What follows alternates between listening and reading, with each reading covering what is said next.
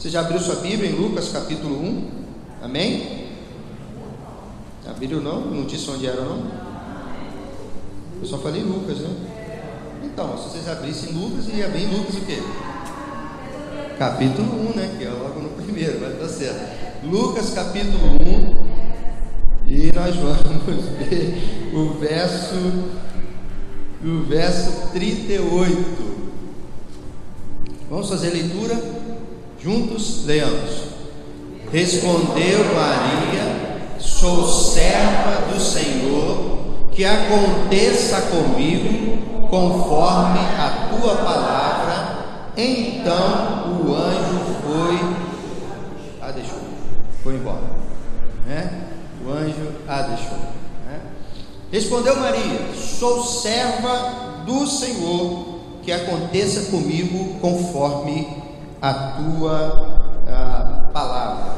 Essa frase, esse versículo, ele foi né, extraído, ele faz parte da, do momento em que Maria ela é visitada é, por um anjo, e esse anjo está avisando para ela que ela vai conceber, dar luz a um filho. E, e a gente conhece a história que esse menino é o menino Jesus. É uma história bonita. Mas eu gostaria de ver ah, aqui nesta noite, pensarmos juntos aqui, porque muitas vezes a gente acha que foi muito simples tudo que aconteceu ali naquele momento, né? Tudo que aconteceu na vida de Maria, né? A, a gente cria, né? Um, um, uma áurea, né? De, de, de especial, uma aura especial em volta dos personagens Bíblia, né? criamos uma cena em volta da vida deles, mas a gente se esquece que eles foram é, seres humanos como cada um de nós, né? E da maneira como as coisas elas nos afligem, elas nos acontecem, aconteceu também para os personagens bíblicos, tá certo?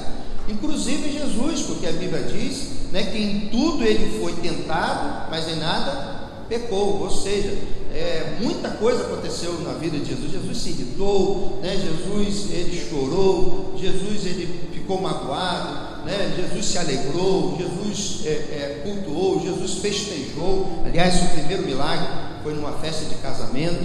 Então, o contexto humano ele não pode ser tirado de dentro, né, do contexto do que nós estamos lendo.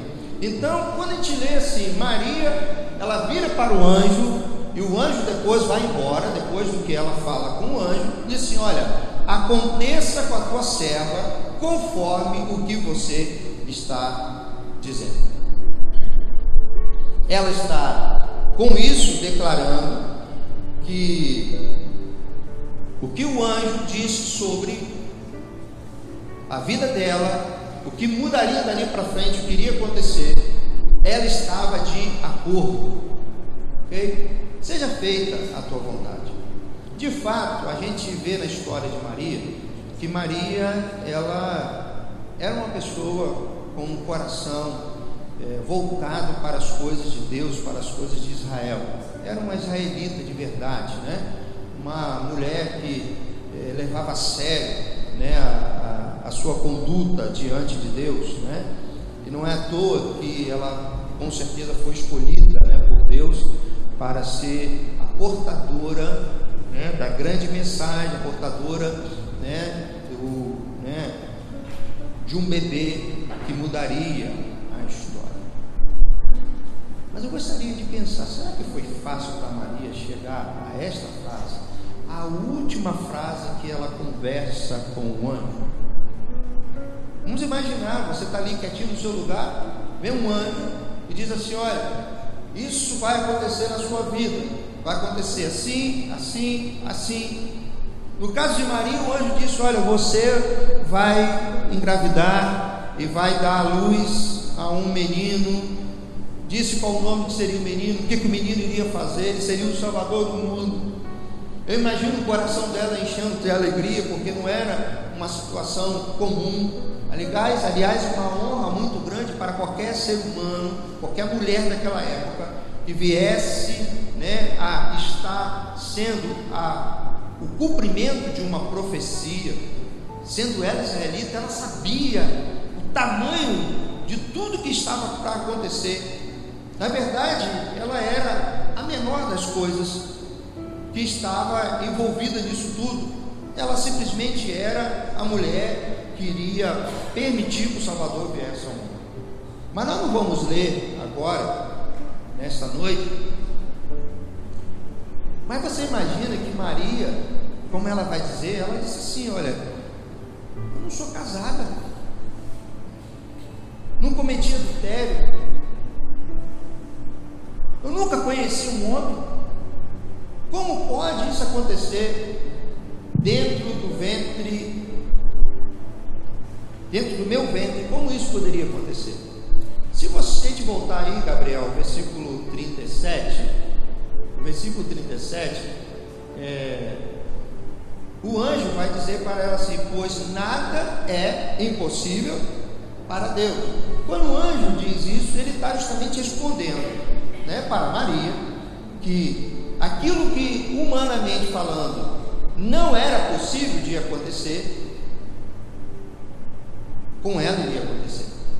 Talvez enquanto o anjo estava conversando com ela, ela pensou assim: é, eu vou ter que correr o, o meu noivado, vou ter que casar né, com é, José. É José? Ah, tá todo ligado, né? Está todo mundo me olhando assim. Ok? Eu vou ter que casar com José. E o anjo disse: Não, não, não, não. Você vai conceber sem conhecer José. Aliás, o anjo já foi lá conversar com José. José já sabe que ele vai ser pai sem te conhecer. E José é, deu um pouquinho de trabalho, ficou um pouquinho preocupado, mas também concordou com a história. Mas como isso pode acontecer? texto vai dizer que ela seria, seria uma, uma concepção especial por meio do Espírito. E Maria então vai dizer: Olha, verso 38, então faça, aconteça comigo conforme a tua palavra. Mas eu quero pensar em primeiro lugar nisso daí, porque para Maria dizer essa frase, ela teve que lidar pelo menos com um problema que embora ela soubesse que seria engravidada pelo Espírito, de que estava tudo de acordo com Deus, que Deus estava planejando tudo, ela seria vista pela sociedade como uma mulher adúltera. Caso alguma coisa falhasse do lado de José. Mas não é tão simples assim, porque José não houve festa de casamento, a família, não houve todo o processo. E Maria está de acordo em mudar os seus planos, porque os planos dela era casar com José. Os planos dela era ter um filho com José, ou filhos com José. O plano, o plano dela já estava todo traçadinho. E de repente Deus chega para ela e diz assim: Olha, Maria, você vai conceber e não vai ser de uma maneira normal, natural, esse, esse nascimento ou o processo, né? toda a concepção. Maria estava com um problema social muito grande na mão agora. No versículo 34, ela vai perguntar para o anjo dizendo assim: Como acontecerá isso? De sou ciente de que há uma complicação, para que algo acontecesse na vida dela. Mesmo assim, ela vai dizer no verso 38: Seja feita conforme a tua palavra.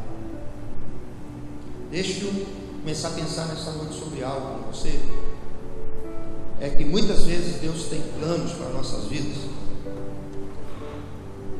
tem hora que parece que é mais problema do que solução para a gente. Quando nós olhamos, é claro que Maria tinha que olhar, como isso vai acontecer se eu sou virgem? Talvez por isso algumas pessoas não deram continuidade a alguns projetos, algumas das coisas que Deus colocou no coração, Porque de primeiro momento parece ser mais um problema do que uma bênção. Parece mais ser um estorvo do que ser uma solução. E quando você vai olhar para uma grande parte dos personagens da Bíblia, todos eles se depararam com possíveis problemas. Quando você chega para Moisés, o grande libertador, Moisés diz: Olha, eu, eu tenho muita dificuldade, eu sou duro de palavras, eu não sou muito bom nesse negócio de né, de, de, né, de dialogar com as pessoas, né, de ser um embaixador. Eu tenho dificuldades com isso. Mas Deus queria Moisés. Quando Deus chamou Gideão, por exemplo, Gideão disse que ele era o mais fraco, o menor da família dele. E quando o anjo se apresentou para ele, você conhece, o anjo disse: Aí, Gideão, vai na sua força. Como vai forte? Ele está conversando errado, isso não é comigo. Esse anjo bateu na porta errada. Porque eu não sou esse forte que ele está dizendo que eu sou. Quando o Espírito bateu na porta de Jeremias, Jeremias disse que ele era o quê? Uma criança. Eu sou muito imaturo. Eu não estou pronto para isso. Muitas vezes a gente se depara com a mesma situação de Maria e outros personagens. Deus tem um plano através de nossas vidas, mas a gente está vendo que talvez seja impossível Deus fazer isso através de nós.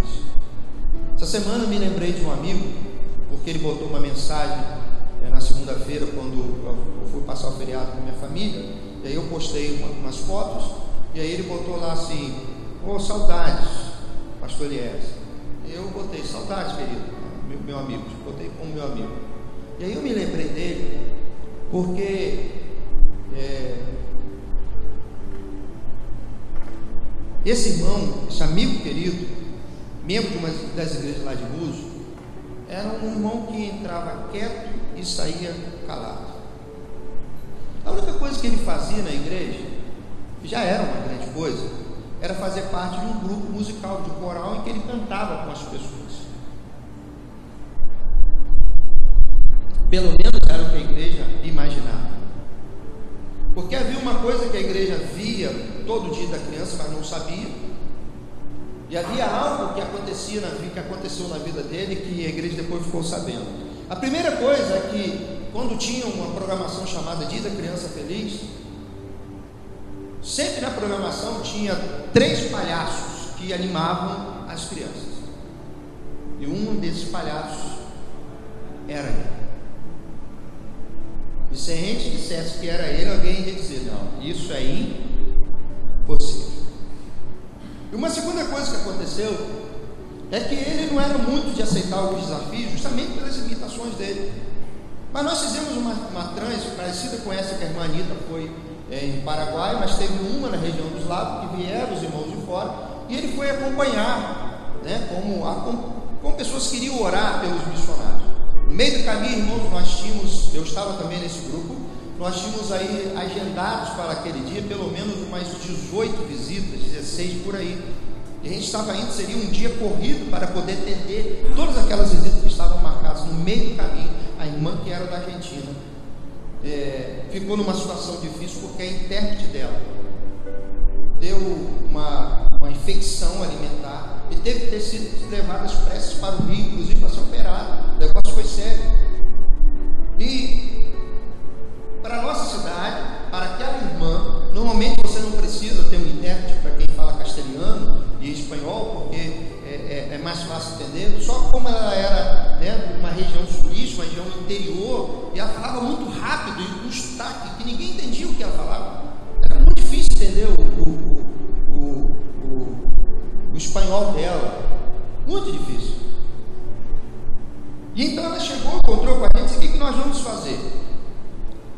E nós falamos ó, vamos embora, tem visita marcada. E aí, como eu estava no grupo, ela falou assim: qualquer coisa, né, pastor é, faz as visitas. Né? E foi assim que eu fui, preparado para fazer as ser visita, porque seria impossível a gente entender e ela entender. Quando nós chegamos na primeira visita, aquela irmã que veio para poder evangelizar, ela não, não, não se conteve. Ela saiu lá da Argentina para fazer a visita e ia passar o dia todo de boca fechada ouvindo um brasileiro falar. Se ela veio para aquilo, ela pulou na frente como se ela fosse evangelizar. Né? E começou a falar. Assim, agora o que eu vou fazer? Eu vou ter que dar um de, de, de intérprete mentiroso, vou inventar o que ela está dizendo, porque eu não estou entendendo nada. Né? Assim, eu vou falar o que está dentro do contexto do versículo, né? do, do, do folheto que está ali, que tinha um folheto, e vou dentro. Quando eu fui pular na frente para poder dizer, aí esse irmãozinho começou, é isso, é isso,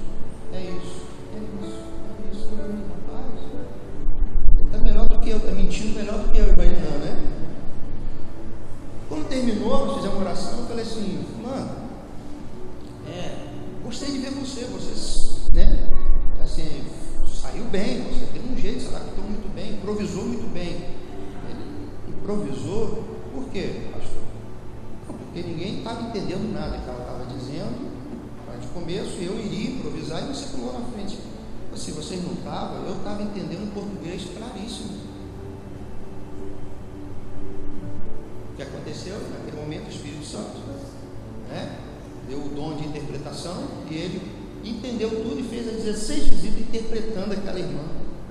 Um irmão que mal sabia ler a Bíblia, falar português, e agora estava ali interpretando aquela irmã.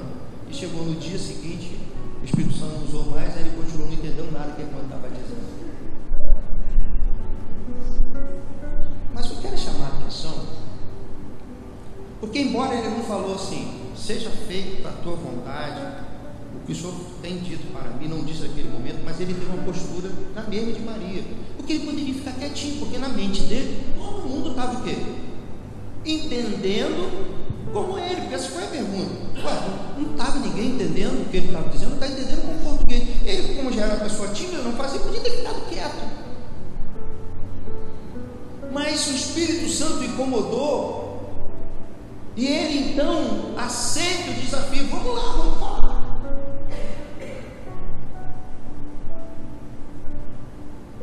Embora para ele seria uma dificuldade, porque o medo questão social envolvida. Mas, assim como a Maria, eu quero que eu e você pensemos que Deus tem planos para a nossa vida. Embora de primeiro momento, em algumas situações, elas parecem criar alguma dificuldade, mas Deus sabe o que está fazendo conosco. E a gente precisa ter a coragem e a fé, como Maria teve, para dizer: seja feito como tu queres. A segunda coisa que eu vejo, então, a primeira, em alguns momentos nós vamos ter algumas dificuldades para aceitar desafios da parte de Deus. A segunda coisa, com essa declaração, que aconteça comigo conforme a tua palavra, eu quero pensar que Maria, ela se submetia, ela entendia que ela precisava submeter a Deus, confiar em Deus de todo o coração. Até porque, volta o verso anterior, né, ela foi impulsionada dizendo: Pois nada é impossível para Deus. Ela já tinha apresentado, eu sou virgem, não conheço o marido, não tenho marido, uma situação toda, e o anjo diz para ela: Olha, nada, simplesmente nada é impossível para Deus. Submeta à vontade de Deus. Algumas coisas elas parecem, de primeiro momento, serem difíceis, complicadas para a gente, mas nada é impossível para Deus. Mas há uma coisa sobre a submissão de Maria, é que Maria abriu mão dos sonhos dela para viver o sonho de Deus. Embora ela teria um filho, mas não foi esse o plano dela. O plano dela não foi ter um filho passar por alguma dificuldade no sentido de que o nome dela poderia ficar exposto. Mas ela abre mão dos seus planos, dos seus sonhos, para viver os sonhos e os planos de Deus para a vida dela. Eu sou músico desde 5 para 6 anos de idade.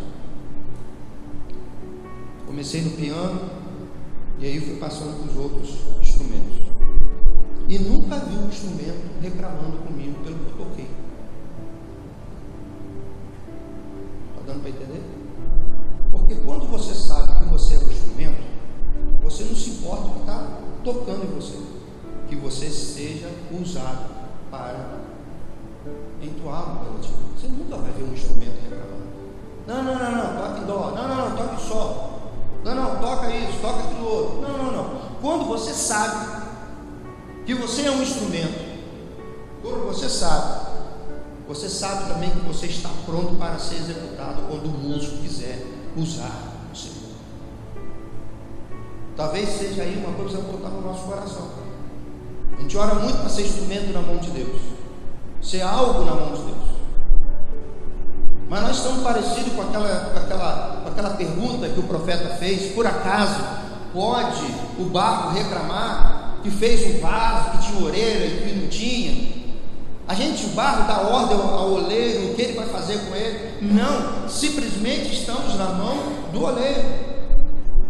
Aqui está uma dificuldade dessa sociedade, uma sociedade que quer se controlar, em querer se controlar. Eu não estou dizendo que você não tenha, não tenha que tomar decisões, que você não tenha que dirigir a sua vida. Não, não, porque nós somos responsáveis pela nossa vida. Deus vai prestar, vai pedir conta da nossa vida. Mas quantas vezes nós não somos submissos ao Senhor? Não somos como um instrumento na mão de um músico Muitas vezes nós queremos conduzir a canção quando nós não conseguimos conduzir uma canção. Aqueles pianos que tocavam sozinhos antigamente, né? hoje é tudo eletrônico, é mais fácil. Mas aqueles pianos que iriam, iam correndo aqueles rolos onde iam fazendo com que as notas né, eram executadas.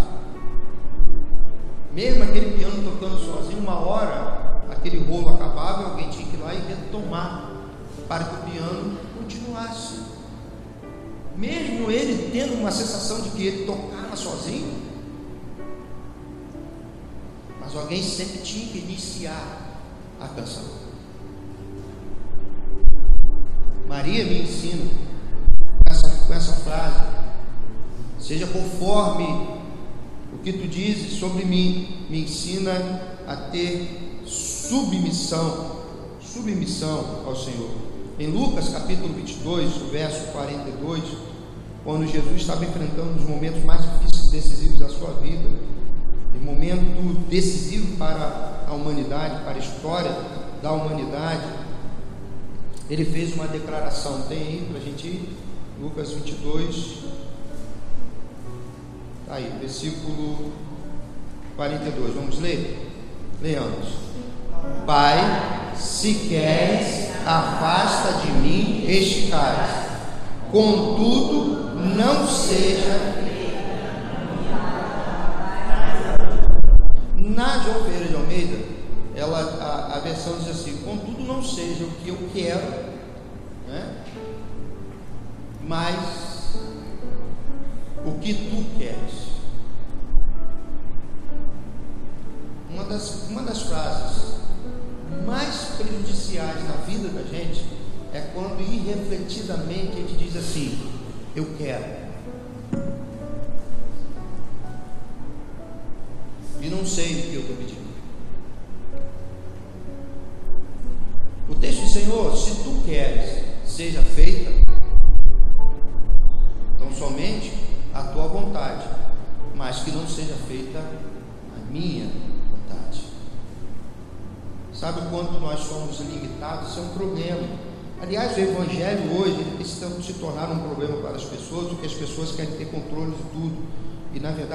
Mundo sabe que nós não conseguimos ter controle de tudo.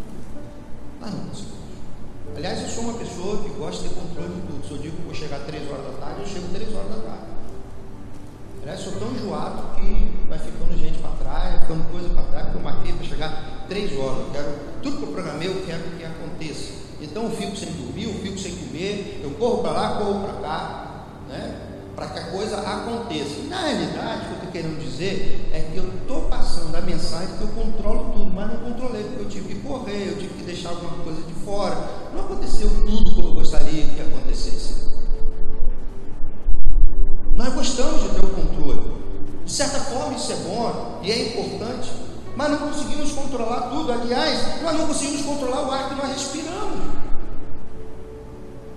Tiago disse lá, você que está dizendo que vai sair e ficar um ano fazendo negócios, você deveria dizer, não, se Deus quiser, eu vou ficar um ano fazendo negócio, vou voltar para a minha casa. Essa frase, se Deus quiser, ela não é uma frase covarde, como alguns querem pensar, não. Aliás, alguns são até covardes a usar essa frase quando não querem ser responsáveis. Assim é o que Deus quiser, aí é covardia. Consigo mesmo, e no seu relacionamento com Deus. Mas para quem é submisso e para quem entende quem é Deus, essa é uma frase poderosa. É uma frase que alinha a vida da gente. Não seja o que eu quero, mas seja feita a tua vontade, seja o que tu queres. Num dos sermões passados aqui, eu disse que Paulo desejava visitar qual país? Lembra? Espanha. Ele conseguiu? Não, mas ele sempre desejou, ele sempre fez planos. Eu já fiz uma viagem para o exterior. Na realidade, o maior sonho meu não, ir, não era ir para o exterior, ainda não é. Meu maior sonho é ir para Fernando de Noronha ali. Né? Mas não consigo.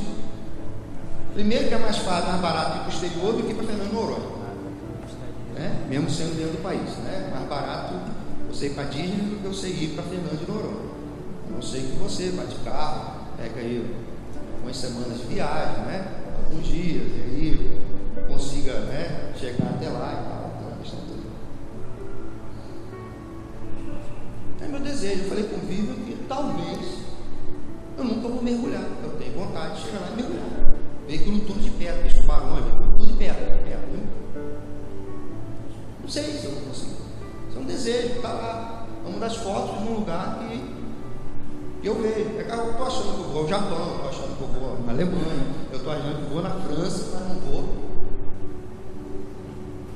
Fernando,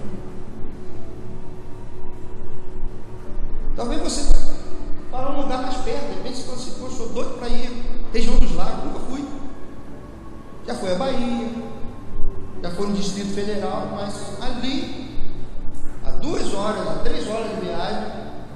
você não conseguiu. Sabe por que você talvez não conseguiu ainda? Porque não estão nos planos de Deus. Ainda não está nos planos de Deus você ir a algum lugar que Ele não vai permitir que você seja abençoado. Paulo desejou, morreu desejando e não foi. Paulo, em algum momento, demonstrou frustração, decepção? Não, porque Paulo ficava submisso à vontade de Deus. Ok? Não sei algumas coisas na sua vida que você tem planejado.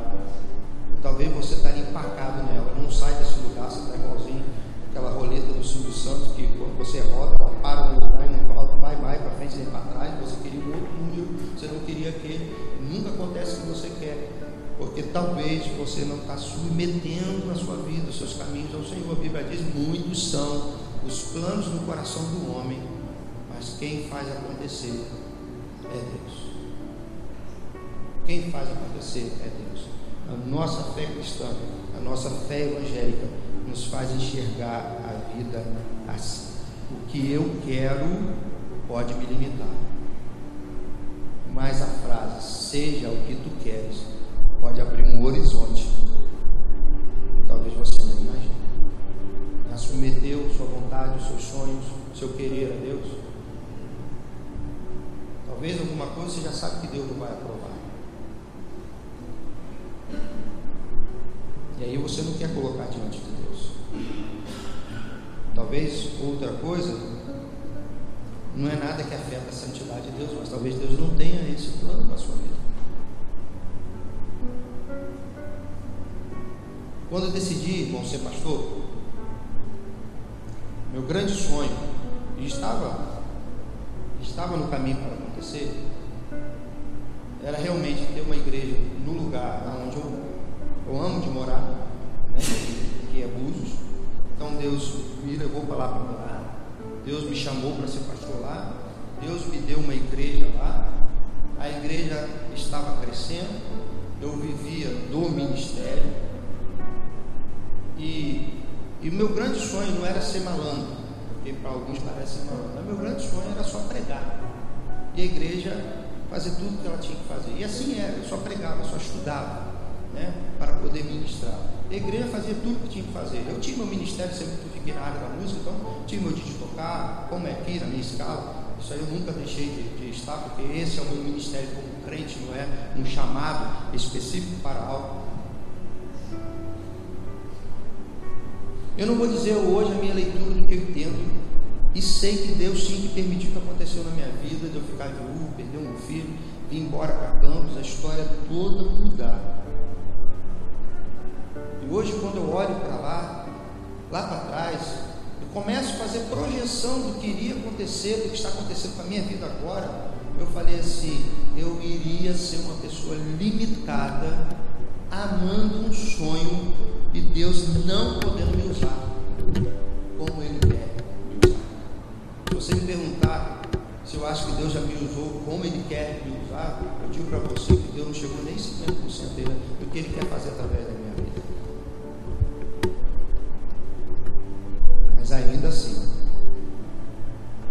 gostando do que Deus quer, que não seja o que eu quero, mas seja o que Deus quer. Então a primeira coisa que eu aprendo com Maria, que quando Deus tem alguns planos, em primeiro momento ele pode parecer um problema para a gente. Mas você fale como Maria. Se tudo é possível para ti, então faça com a tua serva o que tu queres. A segunda coisa, se submeta aos planos de Deus, ok? Se submeta, seja submisso, humilde diante dele. Deixe ele conduzir a história da sua vida. Mesmo você tenha que abrir mão de alguns sonhos, de alguns planos, provisoriamente. Aliás, Deus sabe como reescrever a nossa história. Depois nós vamos ver, é disso que eu estou falando. Eu tinha alguns sonhos, alguns planos, que há 16 anos atrás eu achava maravilhosos. Hoje eu digo, obrigado, Deus, por não ter permitido eu ter ficado lá. Muito obrigado. A terceira coisa que eu aprendo, e última que eu aprendo com essa história com essa frase de Maria: Sou serva do Senhor, que aconteça comigo conforme a tua palavra. terceira coisa que me demonstra aqui é que Maria se importava com o que Deus dizia. E aqui está uma coisa muito séria. Porque nós temos uma geração chamada geração que não acredita em Deus, né? uma geração né, que tem suas dificuldades, né? com Deus, pela maneira de Deus trabalhar. E Deus ele não é, ele não trabalha né, da maneira como um homem imagina né, que ele trabalha. E aquilo que vem de Deus, muitas vezes, ela, ele é rejeitado pela gente. E quando Maria diz aí no verso 38, sou serva do Senhor, que aconteça comigo conforme a tua palavra. Eu vou dizer uma frase muito simples para a gente que é cristão, mas que não sei se você encara isso com a simplicidade que é essa frase. A frase é o seguinte: basta somente a palavra do Senhor, e isso é suficiente para a gente. Mas basta o que a palavra diz.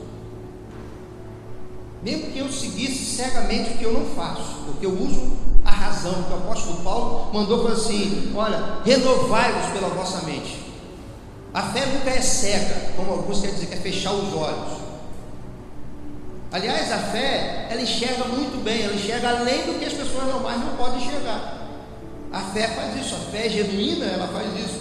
Vivo ensinado no domingo que fé é muito mais do que simplesmente você acreditar que algo vai acontecer. Fé é saber que existe um plano, que existe um futuro reservado para a gente, independente do que vai acontecer. Isso é fé, é expectativa, é esperança. Então, para a gente, se não for a palavra do Senhor, nada mais será suficiente. E algumas pessoas têm sofrido porque, na realidade, quando vão com problemas de saúde, Aí querem clamar por Deus, querem clamar por Deus, que fazem muito bem. Mas muitas vezes você ouve de Deus justamente ao contrário, a cura não vai vir, as coisas não vão acontecer. E a gente começa a desconfiar de Deus, da Sua palavra.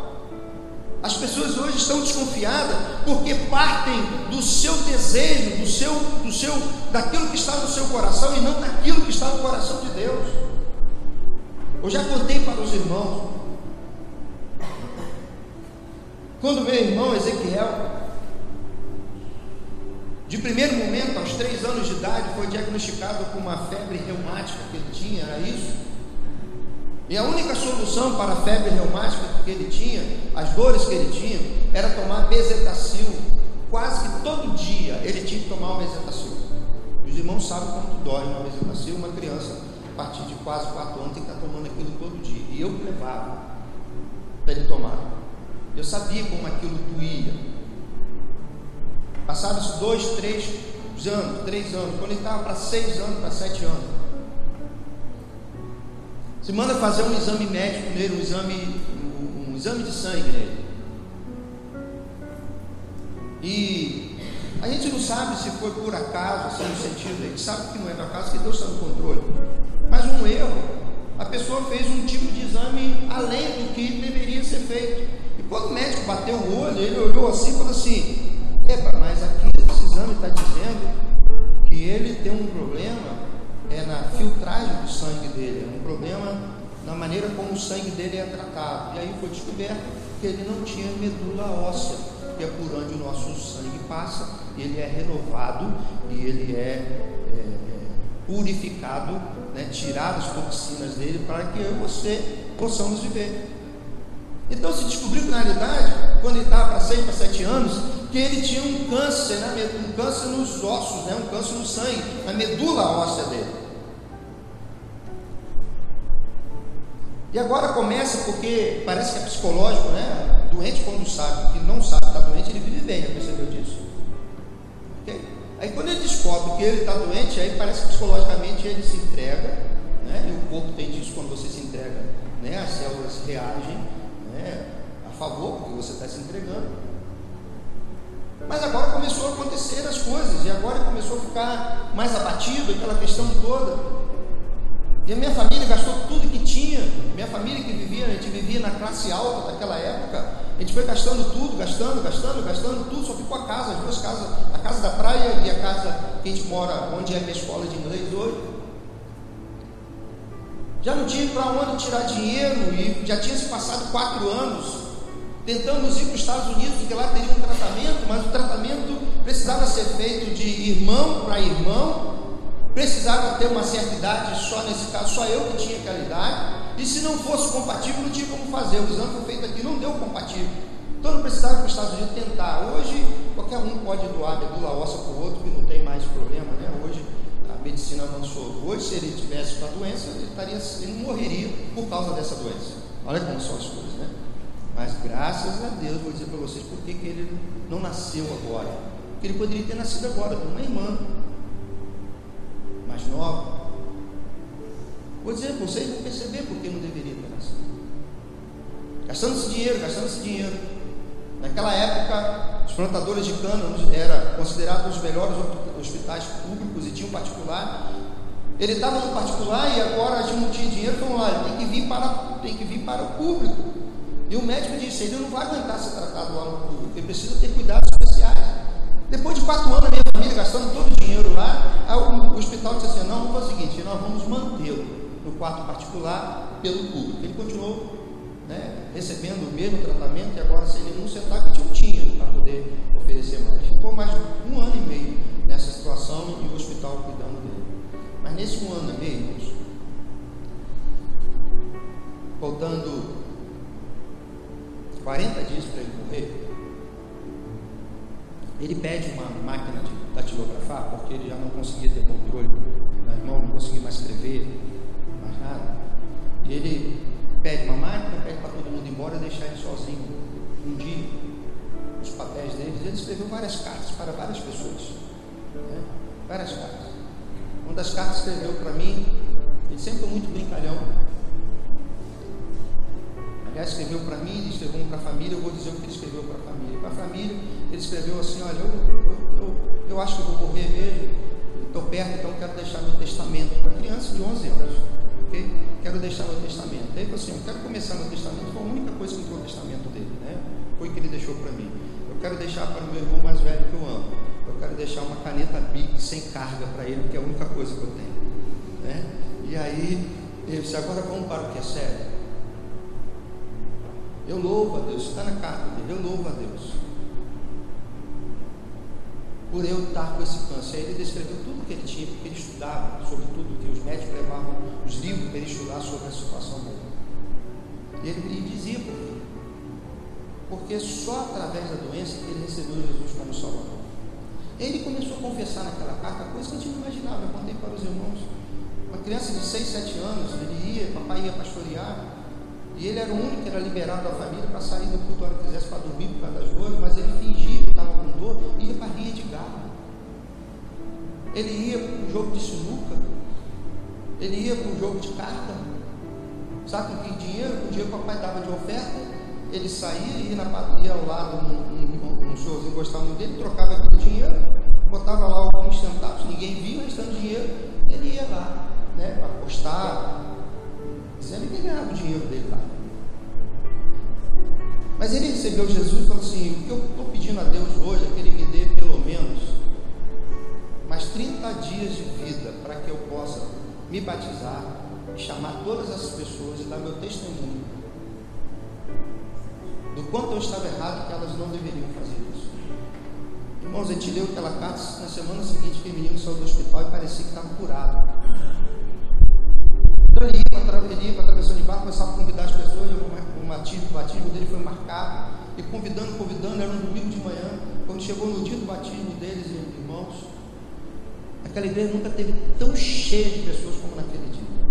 Ele deu o testemunho dele, foi batizado naquele dia, muitas pessoas se decidiram, aquelas pessoas que jogavam com ele lá, uma criança jogando com adulto lá na Rinha Galo, lá na segunda aquela questão toda. Muitos estão hoje, até hoje na igreja, quando eu vou lá, eles se lembram né, dessa fase da vida de Ezequiel. Ezequiel se batizou, foi embora para casa, cinco dias depois ele cai doente, cinco dias no hospital, dez dias depois do batismo dele, estava sepultando ele. Sabe por que não poderia ter nascido agora? Porque senão ele não alcançaria a salvação.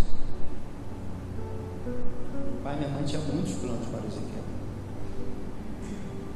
Deus tinha um único plano para ele. Permitir que ele fosse salvo através da vida dele, levar muitas pessoas perto de Deus. Você tem que estar submisso à vontade de Deus. Dizer para você que eu não tenho saudade dele, não. Dizer para você que foi fácil para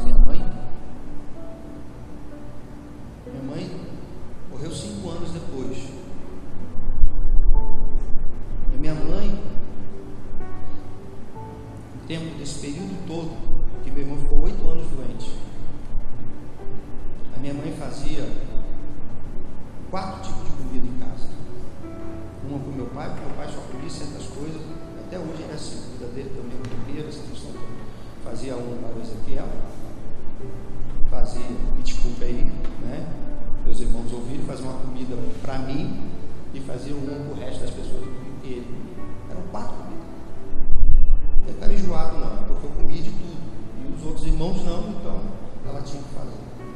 Eu sei o quanto ela se dedicou. Eu sei o quanto tinha licor de genipapo dentro de casa, doce de genipapo, para poder ajudar a curar o sangue.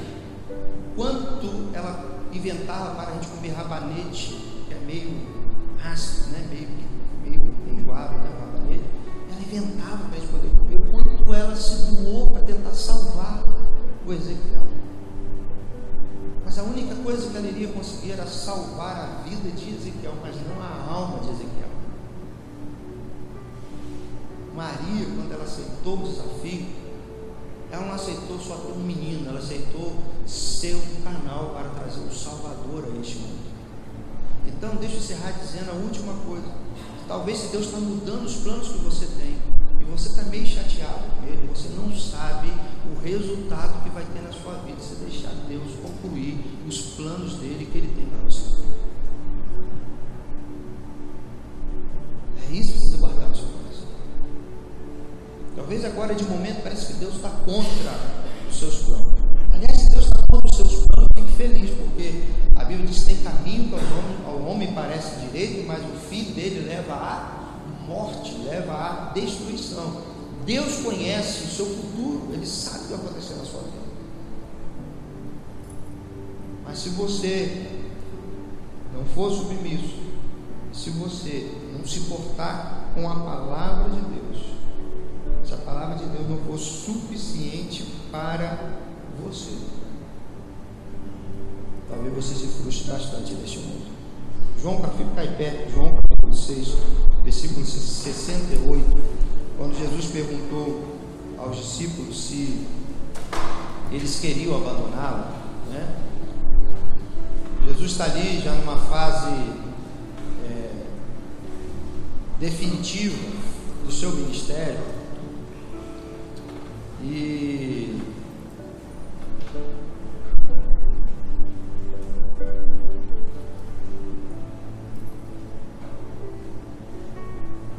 ele está numa fase definitiva do seu ministério.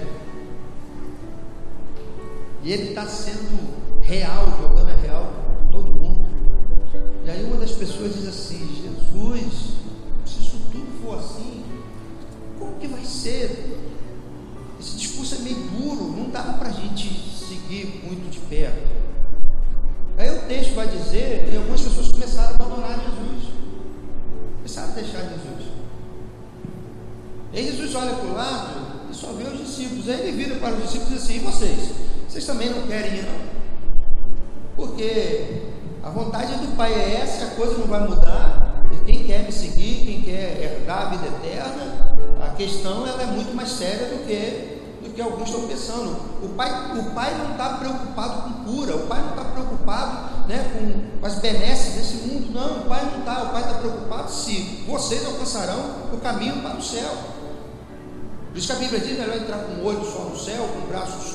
melhor entrar totalmente doente no céu, como Lázaro entrou. Lembra? Lázaro entrou doente, farroupilho e com fome no céu. Mas que ele entrou no céu. O rico tinha tudo, mas foi para o inferno. Porque o rico não se lembrava, não se importava, ele queria nada saber se seja feito conforme a tua vontade. Porque um, quando um rico, quando um jovem rico chegou perto de Jesus e disse: Jesus, o que eu posso fazer para herdar a vida eterna? A pergunta que ele faz. Jesus disse: tá, você quer herdar a vida eterna? Então faz o seguinte: vai lá, vende tudo que você tem e vem e segue. O texto diz que ele saiu de cabeça baixa. Ele não conseguiu dizer como Maria: contudo seja feito como a tua palavra. Ele não conseguiu. E aí o que me mais mais dói nesse texto mim do jovem rico é que Jesus diz assim, diz assim, e Jesus amou aquele jovem. Jesus amou aquele jovem. Aquele jovem não estava alcançando a vida eterna, mas não é porque Deus não queria, não é porque faltava amor de Deus, Jesus por ele, que Deus amou o mundo de tal maneira que deu o seu filho. O texto diz que Jesus amou aquele jovem, simplesmente porque aquele jovem, ele teve dificuldade quando Deus mexeu com os planos dele. Ele não queria vender tudo para dar aos pobres. Ele queria vida eterna, mas não queria vender tudo para dar aos pobres. Deus mexendo nos planos, ele não aceitou. Olha que ele era um bom crente, a Bíblia diz isso, ele sabia tudo.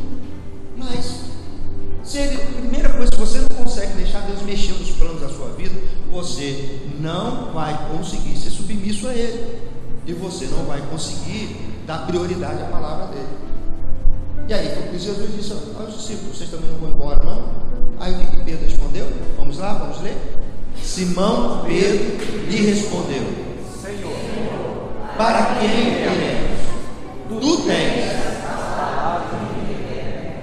Ele já tinha chegado à conclusão que muitas pessoas, muitos psicólogos, havia muita coisa neste mundo tentando garantir uma vida boa.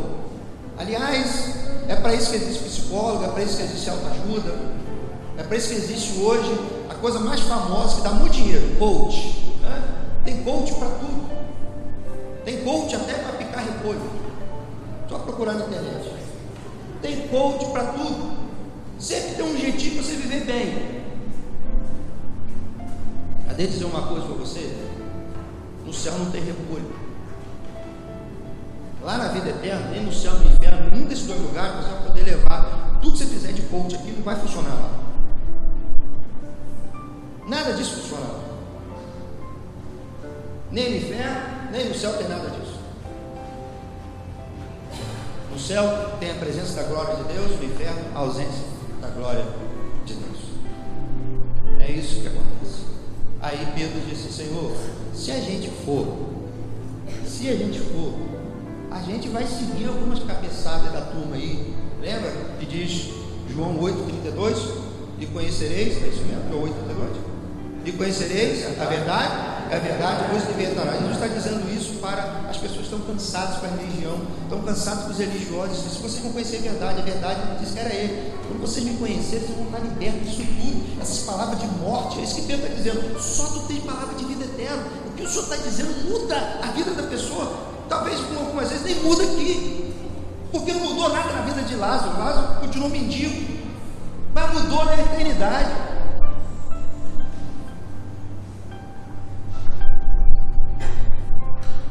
Precisa muita coragem para dizer como Maria. Que se cumpra em mim. Que aconteça na minha vida. Conforme a tua palavra. Porque só tu tens palavras de vida eterna. Não se esqueça disso. Não se esqueça disso. Não se esqueça.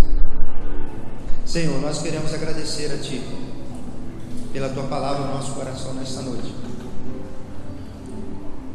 A gente sempre olha para os personagens da Bíblia, pelos momentos preciosos que eles receberam, ó Pai, de glória neste mundo, por terem feito a tua vontade, mas não pensamos o que eles tiveram que pagar, que tiveram que abrir mão, para que a vontade do Senhor se cumprisse. E o quanto que eles, ó Deus, sofrer emocionalmente, pessoalmente, para poder, ó Pai, ver o Senhor usando-os como instrumento em tuas mãos. Foi por isso que a palavra de Deus diz que Moisés, como um herói da fé, preferiu abandonar o Egito para andar pelo deserto com Deus, porque ele não ou não desejou, não quis ter as glórias do Egito mas quis ter a glória de andar com Deus. E duas coisas aconteceu com Moisés que me é por demais especial, que meu coração fica tentando imaginar como foi que isso aconteceu. A primeira, a Bíblia diz que ninguém nunca conversou com Deus como Moisés, como quem conversa face a face como um amigo. E a segunda coisa é que o texto diz que a caminhada dele com Deus no deserto o transformou no homem mais manso sobre a face da terra, que não houve ninguém, nem antes e nem depois. Porque ele resolveu ouvir a tua voz. Mas a gente sabe como foi difícil para Moisés. Houve um momento que ele se estranhou, estranhou com Deus e disse: Senhor, não dá. E Deus falou: Você vai fazer. O seu irmão vai com você, vai fazer do seu lugar, mas eu tenho planos para a sua vida. Então a minha oração, Pai, é que quando eu for teimoso, quando eu for tinhoso o Senhor, o Senhor está ali para forçar a barra comigo, Pai. Para fazer a tua vontade na minha vida. Para que eu possa experimentar aquilo que eu não consigo, Pai, pessoalmente mudar, eu não consigo. Moisés não conseguiu, primeira vez que ele quis resolver as coisas para Deus, ele foi lá e matou um homem. Porque é assim, quando a gente não se submete, quando a gente não anda com o Senhor, a gente tem até bons desejos, mas que acaba fazendo errado. Mas aí Moisés consegue caminhar 40 anos no deserto, com um povo difícil. E o Senhor mudou tanto o coração dele que teve um momento que o Senhor quis acabar com Israel. E ele chegou diante do Senhor e disse: Pai, se for fazer isso com eles, risca meu nome do livro da vida. Eu não quero entrar no céu. Eu não quero ir para lá se eles não poderão ter a vida deles transformada. Quantos aqui teriam a coragem, Pai, de abrir mão da salvação? E nós sabemos que isso não é possível. Mas se fosse possível de abrir mão da salvação para que outros não percam a salvação em Cristo Jesus, eu tenho uma lista enorme, Pai, de pessoas que eu gostaria de poder abrir mão de mim da minha salvação para que pudessem entrar no céu. E sei que muitas pessoas que aqui estão têm uma lista também. Mas essa é uma decisão pessoal. Que as pessoas terão que fazer. Mas eu posso ser testemunha. Eu posso ser facilitador. Eu posso ser o caminho para prainar, para que Jesus trilhe na vida dessas pessoas e elas alcancem a salvação. Então, para isso acontecer, Pai, eu terei que abrir mão de meus planos, me submeter ao Senhor e aceitar com convicção que a tua palavra é fiel, não falha, e que tua palavra é a única palavra de vida eterna neste mundo. Isso para a tua glória e para a salvação da humanidade. Muito obrigado, Pai, por essa palavra no nosso coração nesta noite. Saiamos daqui com a convicção de que o Senhor está, ó Deus, escrevendo a nossa história e a nossa história será para a bênção da humanidade. Assim nós cremos, para a tua honra e para a tua glória, em nome de Jesus. Amém, amém e amém.